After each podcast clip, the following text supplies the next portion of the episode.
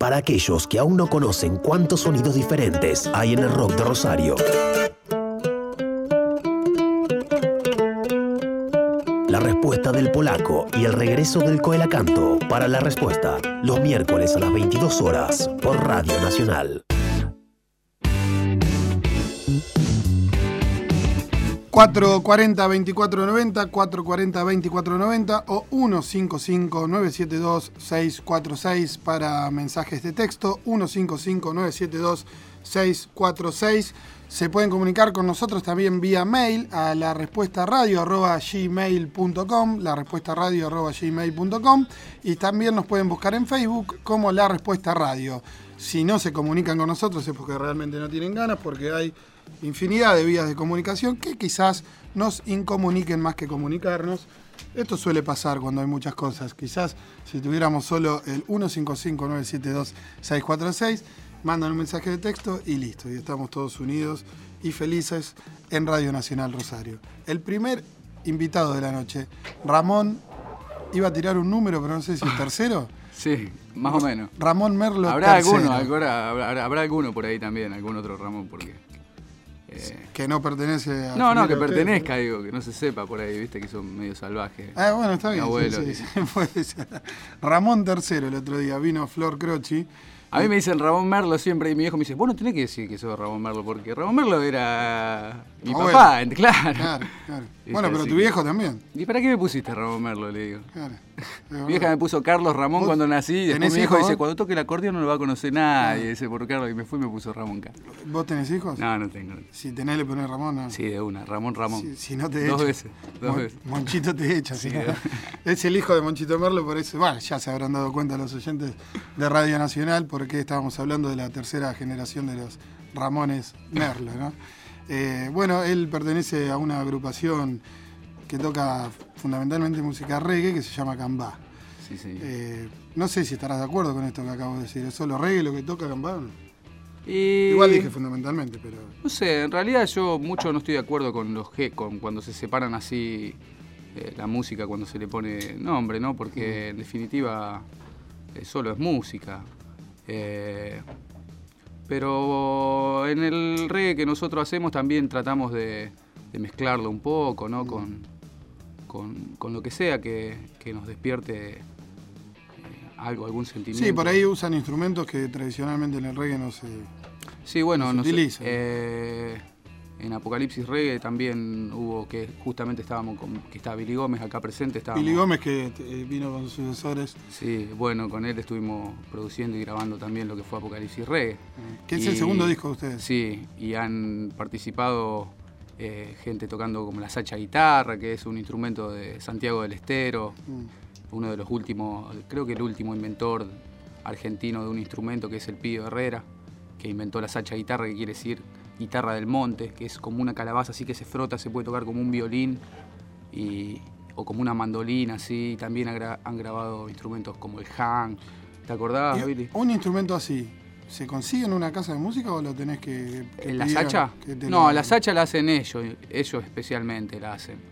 Eh, es un instrumento muy, muy alucinante porque eh, tiene esa facilidad eh, para, para con quien la toca, ¿no? O sea, Claro. vos apenas la frotás, ya suena como un violín, ¿no? Y entonces, y el violín es un instrumento tan careta que vos, viste, te, te exige una postura y una cosa así, como que, Sí. viste, sin, o sea, exige una No, no, técnica. pero entiendo a qué te refieres. No, eh, eh, es un sí. instrumento, es un instrumento que se brinda a la sacha guitarra así, que vos apenas lo tocás ya sale y entonces tiene esa, ese contacto directo con la música que por ahí vos tocas un violín y la cuerda, si no lo tocas bien, no suena bien, Claro. ¿viste?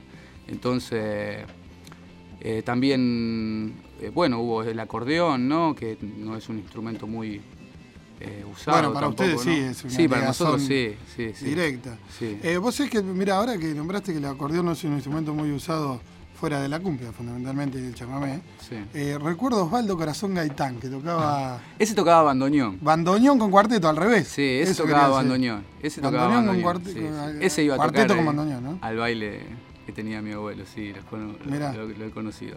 Mira, sí, no, tuvo, tuvo su, su, su sus 15 minutos de, de fama. Sí, el acordeón es un instrumento de hecho, muy... estuve en, un programa de Olmedo, disculpame que te. Sí, sí, sí, sí, sí, sí, sí. Fue en un momento tuvo su, su, su vuelo, ¿no? Sí. Eh, vos sabés que Apocalipsis Reggae, si uno lo. Yo para mí es un disco conceptual desde el punto de vista que, es- que es para escucharlo del primer tema hasta el último, porque me parece que tiene un hilo conductor dentro de su, su musicalidad y sus letras. Y si eso se une con el título del disco, encierra todo una. Sí, bueno, nosotros siempre eh, tratamos de buscarle como una vuelta así, ¿no? Al disco. Eh, si bien primero el disco se iba a llamar eh, Apocalipsis, que era como el apocalipsis de la mente, ¿no? Mm. Como, el- la, como la caída de los sentidos, así, tenía como una rosca de por ese lado. Y, y después eh, quedó Apocalipsis por, ya porque la música también, viste, va cambiando y hay como unos intertracks que van sonando ahí que no tienen nada que ver con, con el reggae, que por ahí tienen que ver con la música, qué sé yo, puede ser ahí desde música africana hasta cumbia, pasando Sí. por el hip hop y Sí. milongas, así, unas cosas así media... ¿Y eso derivó en, otra, en otras músicas? Digo, ahora qué están haciendo, después de que grabaron eso. Se les- se- porque de alguna manera, En- en el si caso de nosotros- el primero, después escuchaste, se va deformando Sí, un en el poco caso de nosotros, la- la- eh, los instrumentos que, que salen en las canciones tienen, tienen que complotar con la, con la letra, ¿no? Eh, por ejemplo, no sé, en el caso de Visión Chamán, que es una canción de, de Apocalipsis Reggae, suenan unas flautas porque la letra habla de, de algo aborigen, ¿no? Y entonces, en ese caso, eh, suenan instrumentos nativos, ¿no? Claro. Y, y por ahí en Rey Químico, que habla de las mafias farmacológicas y toda esa historia, ya complotan un- unos sonidos más, eh, más modernos, ¿no? O sea que tiene que ver mucho también con la letra, eh, los sonidos que, se, que usamos en las canciones, ¿no?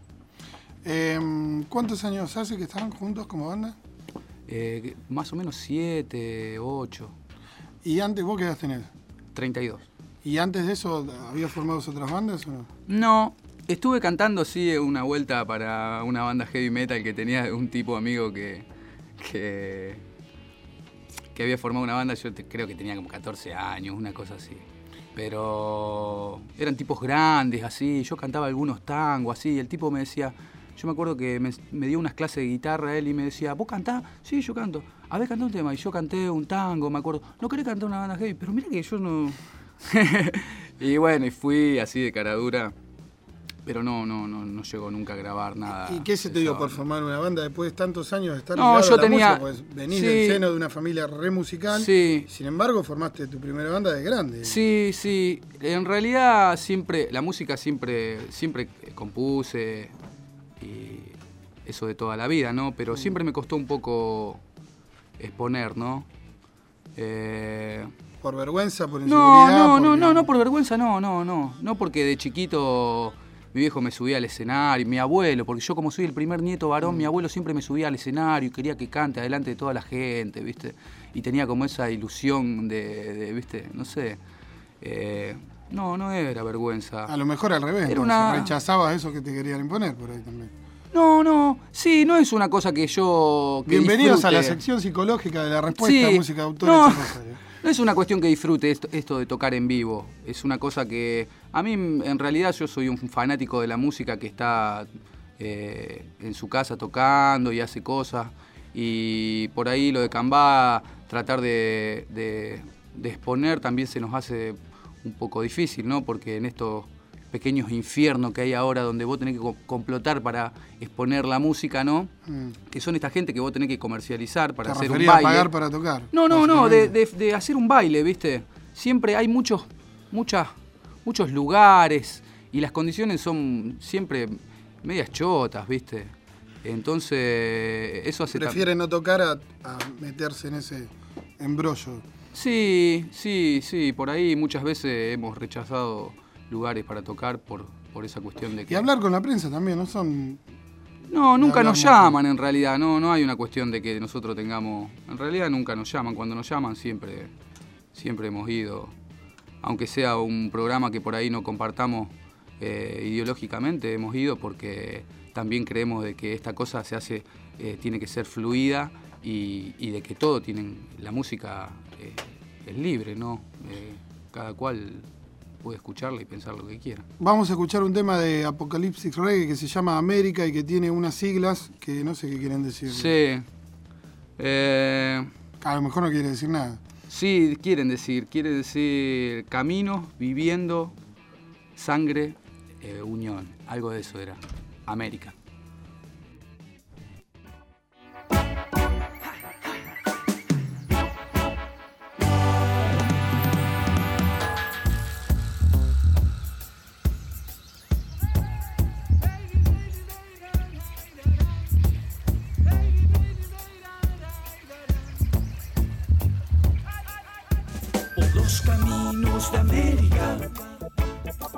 Viviendo en América. Somos la sangre de América, unión en América. Vamos a unirnos en la misma canción. Eleva tu alma, ayahuasca de Dios. Por la sonrisa de tus niños mulatos, por tu madre tierra, tu selva en llanto. Vamos a América, huella, Artigas, no abandonaré. Subiré hasta el Perú, Tupac Amaru.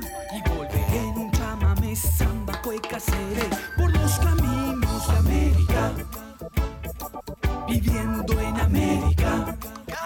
Somos la sangre de América.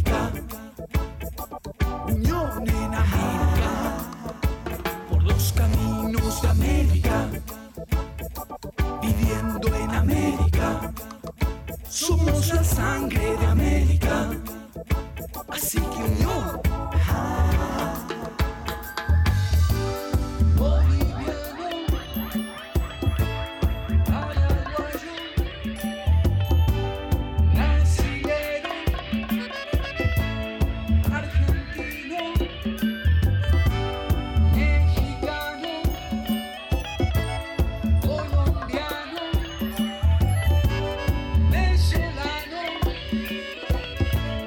También cubano, por los caminos de América,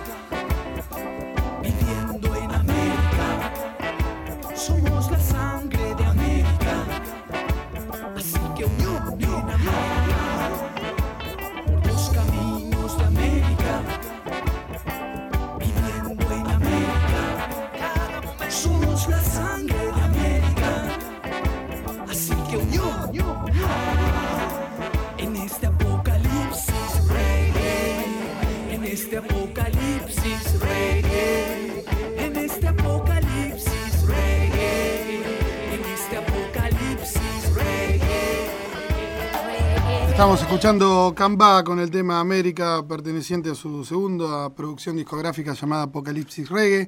Seguimos en Radio Nacional Rosario hasta las 10 y media de la noche. Y seguimos charlando con Ramón Merlo. Eh, eh, ¿Dónde para Cambá? ¿Por qué zona tienen el reducto? el Estamos ahí estudio, en el zona ensayo? sur, sí, cerca de Arijón y Oroño más o menos, para dar una idea. A dos cuadras ahí. Eh, Sí, siem- siempre en zona sur. Cada banda que viene de zona sur dice que zona sur es especial, que no es igual al resto de la ciudad. Eh, y ninguno sabe explicar por qué. No, seguramente eh, sí, es diferente en realidad. Eh, ahí en zona sur hay como algo creado eh, porque justamente son los diarios, la gente lo crea, no la gente que vive en zona sur, ¿no? O sea, la gente es un que mito, digamos. sí, la gente crea, los diarios crean, no, zona sur es la zona más caliente, donde hay más robo, donde hay más pobre, donde hay más eh, drogado, Eh, todo crean la gente que son. Ahora el casino ha como en- como Lo tranquilizado. decís vos. Sí, sí, hay como, hay como tranquilizado, ¿viste? Justamente eso fue lo que más o menos calmó un poco. Pero ¿Repercute en el barrio la llegada del casino? Digo, comercialmente sobre todo. la verdad que no, mm, no sabría decirte porque estoy un poco Porque desconectado. no tenés una despensa, digamos. Sí, un no, no, no, no. Sí sé. No hay gente en- que en- vaya al casino que use el estudio de música. Sí, pero seguramente eh, la- donde se vive hace a la música, ¿no? Porque, Ni hablar. porque donde se vive. Un el- poco yo apuntaba a eso cuando te preguntaba lo de la zona. Sí, más la, música, la, la- la música siempre refleja lo que es uno. Por más que uno no quiera, lo está reflejando.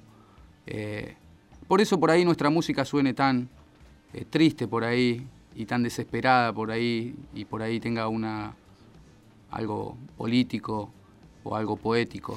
Recién también, eh, justo estábamos hablando de, de lo que están haciendo, los temas nuevos que están haciendo para un próximo disco, eh, y vos mismo te sorprendías de que por ahí eran muy oscuros. Sí. Eh, ¿Por qué te, te sorprendés después cuando los escuchás de, de- de la- de lo depre y no en el momento de, de la producción, de la construcción del tema?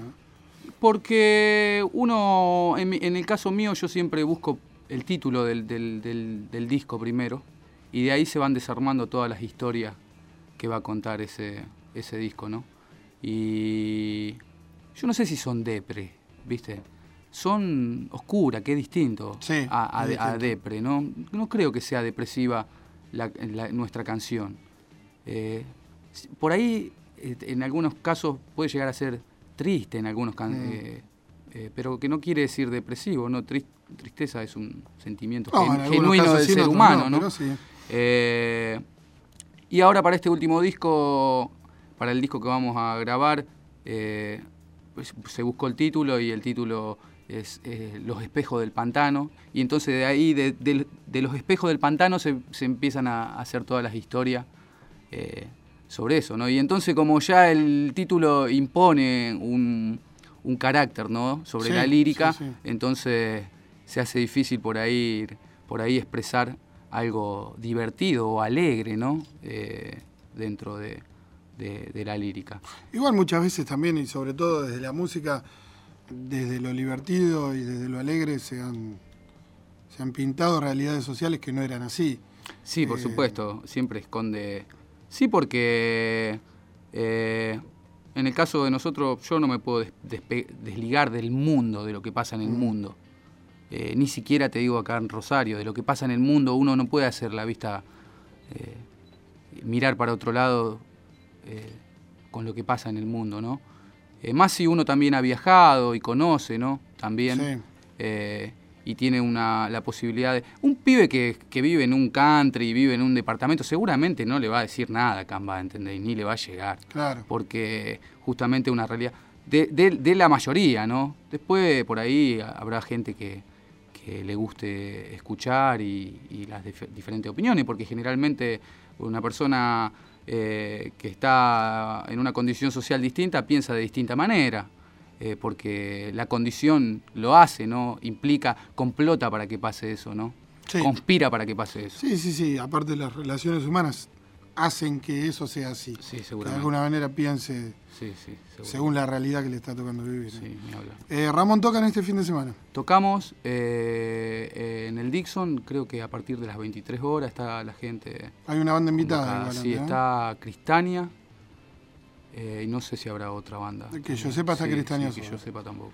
Eh, bueno, entonces lo, lo pueden ir a ver. Es el, El 6, el sábado 6. el sábado 6, Sí, a sí. partir de las bueno, 22.30, más Sí, o menos ya se pueden ir acercando para tomar una cerveza o lo que quieran. Muchas Eh, gracias por la invitación. Estuve también con el. Con Daniel. con Daniel, que ya estuvo operando a mi viejo en una vuelta. Estuvimos discutiendo ahí. Me dijo que fue con el, con, con el único que discutió en 20 años de radio con, Conmigo. con, con vos. Pero quedó todo bien, ¿o no? Sí, sí, sí, vi cómo se abrazaron apenas venía. Sí, sí. Eh, y, y él tenía razón, él tenía razón. Tenía razón él. Sí, él tenía razón. Siempre tiene razón. Siempre tiene razón. Porque las bandas se van de acá y siempre le terminan dando la Sí, razón a él. sí, la tiene clara con el estudio. Eh, bueno, Cambá va a venir. eh, teníamos una fecha para el 17 que ahora la vamos a reprogramar. Y Monchito también va a venir. Es- tiene que venir. Monchito Monchito, también va a sí, venir. se lo merece. se lo Monchito merece. lo, lo llevé a Rock and Pop, acá tiene que venir. Sí, sí, sí, sí. ¿Vos Sí, lo sí. llamás para Ramón? Vos me parece que llamás para Ramón, decía en mi casa. No, no, no, para No, Monchito no, de Rock para and Pop. Monchito, sí. Bueno, gracias. Gracias muchas por gracias, muchas gracias. Nos vamos con otro tema de Cambá. eh, con Pasan los hombres. Ajá.